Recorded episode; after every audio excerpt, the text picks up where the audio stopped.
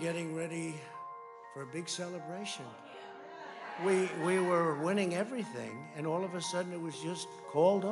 Esta semana se define la elección presidencial en los Estados Unidos. Presidencial y además de eh, legisladores, tanto senadores como representantes en la casa justamente del equivalente de diputados en ese país. Hay protagonistas dentro de esta elección que no se ven, que de hecho trabajan antes de que la elección opere. Vaya, no dejan de trabajar. Son los representantes de las empresas, los miembros de la US Chamber of Commerce y todo su equipo de personajes que se dedican a influir en la política de los Estados Unidos en favor justamente de las empresas que conforman la US Chamber, que son las más grandes de los Estados Unidos. Platicamos esta noche de elección en el financiero Bloomberg con Víctor Piz y esto es lo que expongo justamente en esta conversación.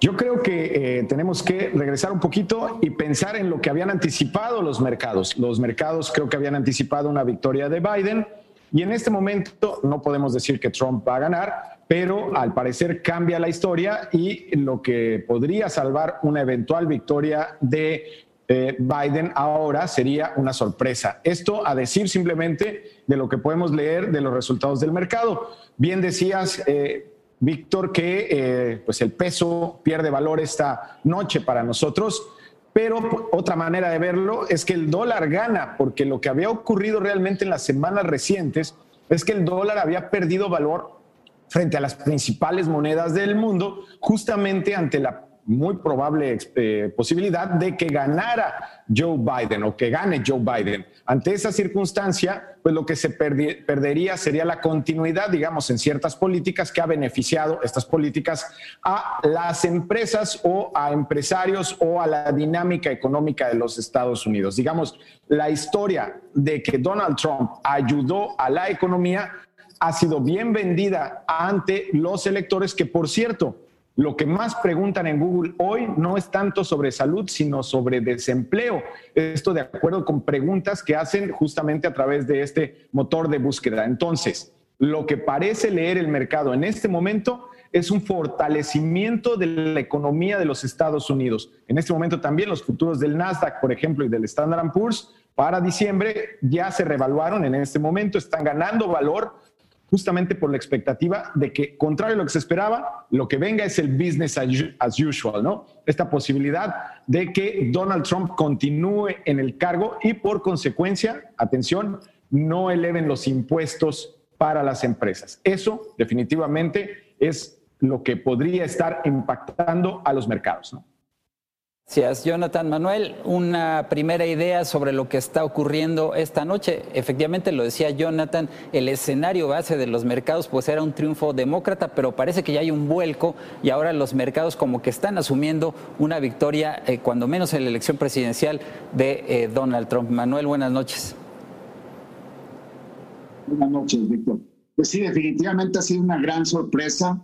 Una vez más, debo de decir que las encuestas eh, no parece que dieron una buena una pista adecuada de lo que estamos viviendo. Todavía no tenemos el resultado definitivo, pero como ustedes muy bien dicen, las probabilidades han aumentado para que se relija el presidente Trump, lo cual parece una sorpresa y probablemente parte de la tranquilidad que está, se está viendo eh, en los mercados o la aparente recuperación del dólar es porque también se, tenía un temor de que hubiera una negación en caso de que el presidente Trump eh, pierda las elecciones, una negación del resultado y que esto fuera a causar una inestabilidad en el proceso electoral.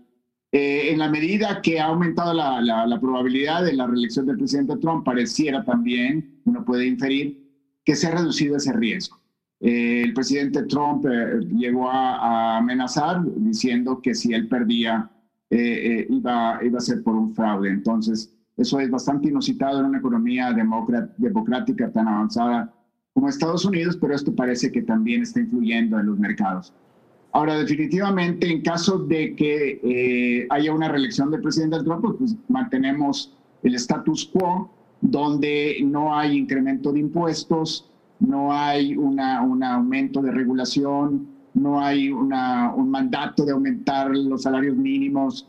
Eh, y esto es favorable a las empresas, aunque probablemente la parte, de, la parte social, la parte de distribución del ingreso que tanto anhelan los demócratas, pues quede una vez más rezagada.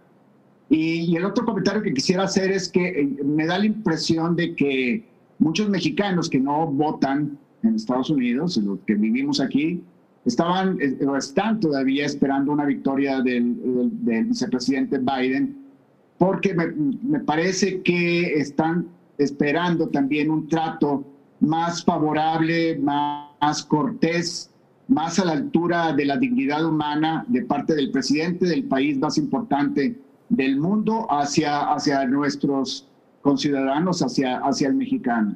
Esa parte, ese inicio de la, de la presidencia del presidente Trump ah, hace cuatro años de, fue muy desafortunado y, y yo creo que esa parte pesa todavía en la mente de los que no votan, que viven en México y que siguen esperando una victoria del vicepresidente Biden. Eh, Jonathan, sobre la base de lo que comenta eh, Manuel, hoy publicamos en el financiero una nota en la que según expertos México se ha beneficiado de la guerra comercial entre Estados Unidos y China, al grado de que hoy somos su principal socio. Y eh, lo que se dice es que si gana Trump, pues no va a quitar los aranceles contra China, habría continuidad en la guerra y de alguna manera eso le da ventaja a México. ¿Cómo lo ves? Eh, definitivamente en la serie de rebotes que ha causado esta polémica, eh, digamos, narrativa arancelaria de Trump, sí, México ha salido beneficiado y muy probablemente siga beneficiado.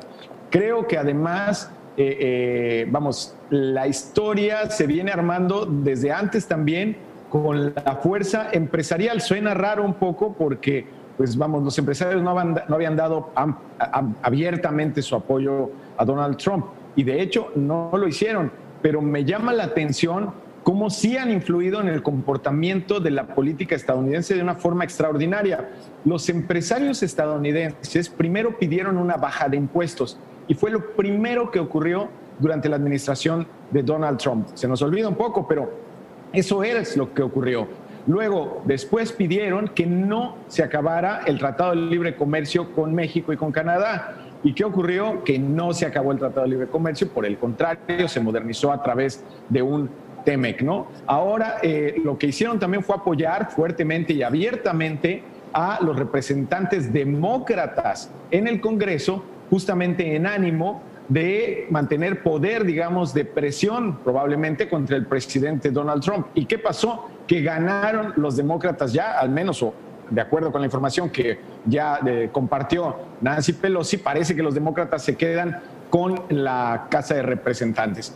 Con esto en, mente, lo que estamos viendo, pues, es que se está construyendo una dinámica empresarial muy, eh, pues, eh, vamos, benéfica para Estados Unidos y por consecuencia para su principal proveedor, porque como lo dices en esta nota publicada en el financiero, lo que dijimos es que eh, México es nuevamente el principal socio comercial de los Estados Unidos. Puedo estar equivocado, pero ya había ocurrido en el pasado. En cualquier caso, en este complicado 2020, México es el principal socio comercial para Estados Unidos y aunque los pronósticos hoy están un poco devaluados, podríamos decir que en el futuro no se ven nubarrones que pudieran detener esta circunstancia. Entonces, evidentemente, el resultado de corto plazo es benéfico o parece benéfico para México en caso de que se confirme una victoria de Donald Trump, balanceada, insisto, con una Casa de Representantes en manos de los demócratas. Creo también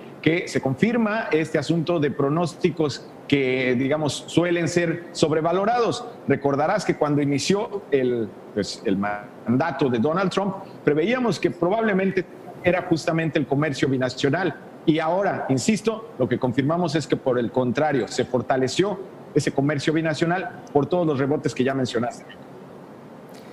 Eh, Manuel, gracias, Jonathan. Manuel, ahora que hablabas del statu quo, ¿Qué está en juego en términos de modelo? Porque unos hablan de un modelo liberal progresista contra uno populista, nacionalista, proteccionista. ¿Cuál es tu, visión sobre eso? eso, eso,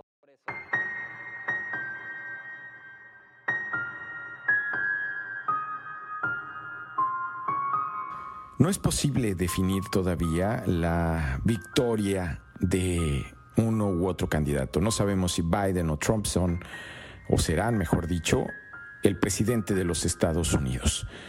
Lo que sí sabemos es que de manera permanente estará ahí la influencia de la US Chamber of Commerce, que en mucha medida, quizás en todas las medidas, termina influyendo en el comportamiento económico de los Estados Unidos y por ende en el de México. Soy Jonathan Ruiz. Esto es Vamos por Partes y Vamos por Partes se edita con el talento del señor Andrés Reina. Hasta pronto.